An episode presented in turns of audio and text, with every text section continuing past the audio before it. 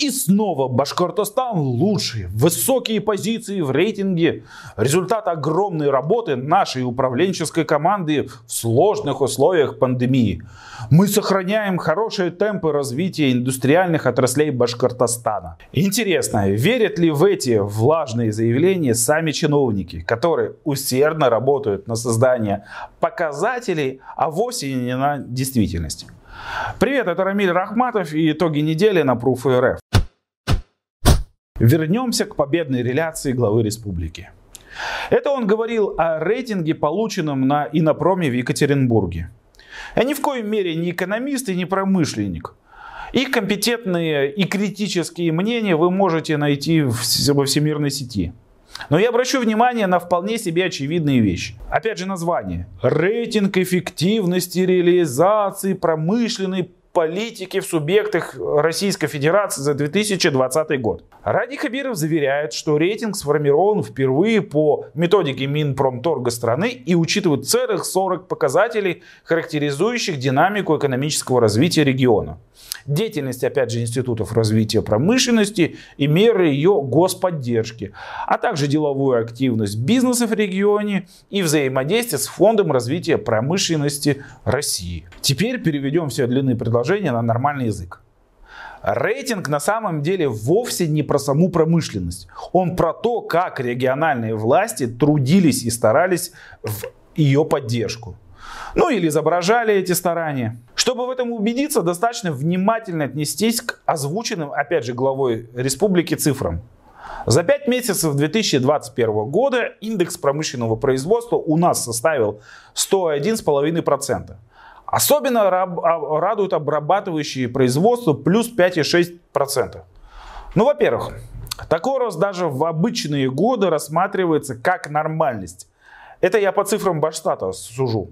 А во-вторых, 5 месяцев 2021 года несравненно легче, чем 5 месяцев 2020 года, когда был первый удар пандемии и локдаун. Это я придрался к словам ради Фаридовича. Теперь немного здравого смысла. Если все так круто у нас было в промышленной политике, то где дивиденды от Башнефти? Этот вопрос и риторический ответ на него нам указывают на полное фуфло.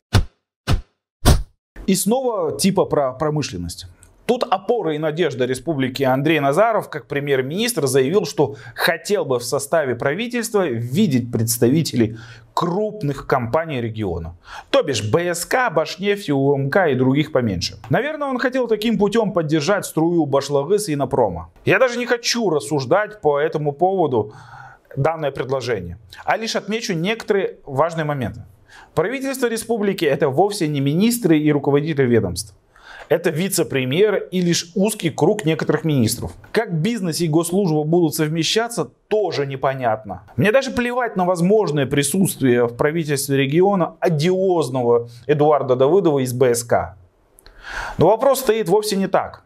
Если во власти будут представлены представители капитала, который является основным регионе, то это так и называется – олигархия. История античности Великого Новгорода об этом прямо свидетельствует. Из веселого. Намедни глава республики вдруг пригрозил увольнением руководству МУП специального автохозяйства. Если полигон, точнее свалка ТКО в Черкасах снова загорится, Грозно так пригрозил целым увольнением.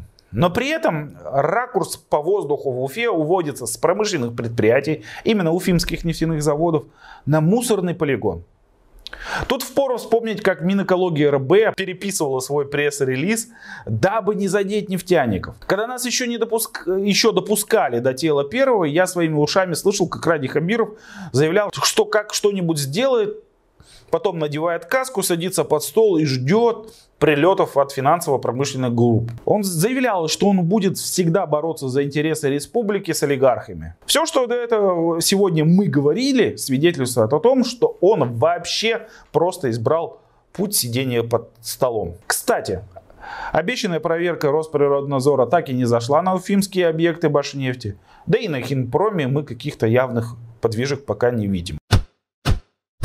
Невеселая.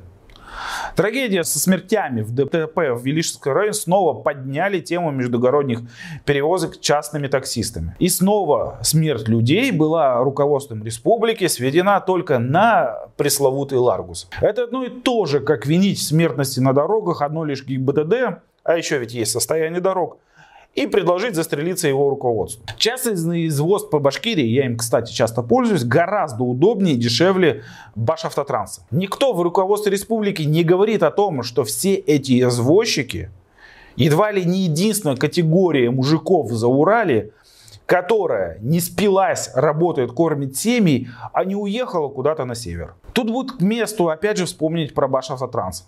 Глава республики заявил, что с кладбища в Сипайлово подняли 30 автобусов, пересадили их на газ, и они сейчас работают на линии. Окей. Но по моей пока не проверенной информации, эти автобусы со всей республики с китайскими, опять же, двигателями, переделанные под газ с матерком и кувалдой в УПАПАД-3. Не Фазылов Сменивший в Госкомпредпринимательство республики незабвенную Риму Бойцова продолжает обнажать дичь ее времен. Он сообщил, что в 10% районов вообще нет бизнес-омбудсменов. В остальных они вообще занимаются чем-то другим и работают по совместительству, а функциям бизнес-шерифов отдают только 20% своего рабочего времени. Мертворожденное дитя, что тут говорить, что и требовалось доказать. Критик Бойцова и Арсен Нуриджанов так и прогнозировал у нас в редакции, когда говорил о том, что от бизнес-шерифов не будет толку, если они будут подчиняться местным главам. А завершим мы радостными в кавычках вестями с полей фольклориады. Глава республики заявил о желании проведения в дальнейшем аналогичного детского форума но о нас об этом, естественно, я забыл спросить. Две делегации ожидаемо попали на изоляцию с ковидом. И вот из одного из санаториев Уфы до нас долетел слух, что в нем на две недели закрыли всех отдыхающих, потому что они как-то взаимодействовали и контактировали с изолированной иностранной делегацией. Если это так, то это прямой случай урона жителям республики от фольклориады в период пандемии. А в завершение традиционно пожелаю вам беречь себя. Прощаюсь с вами целых на три недели в связи с каникулами наших обзоров.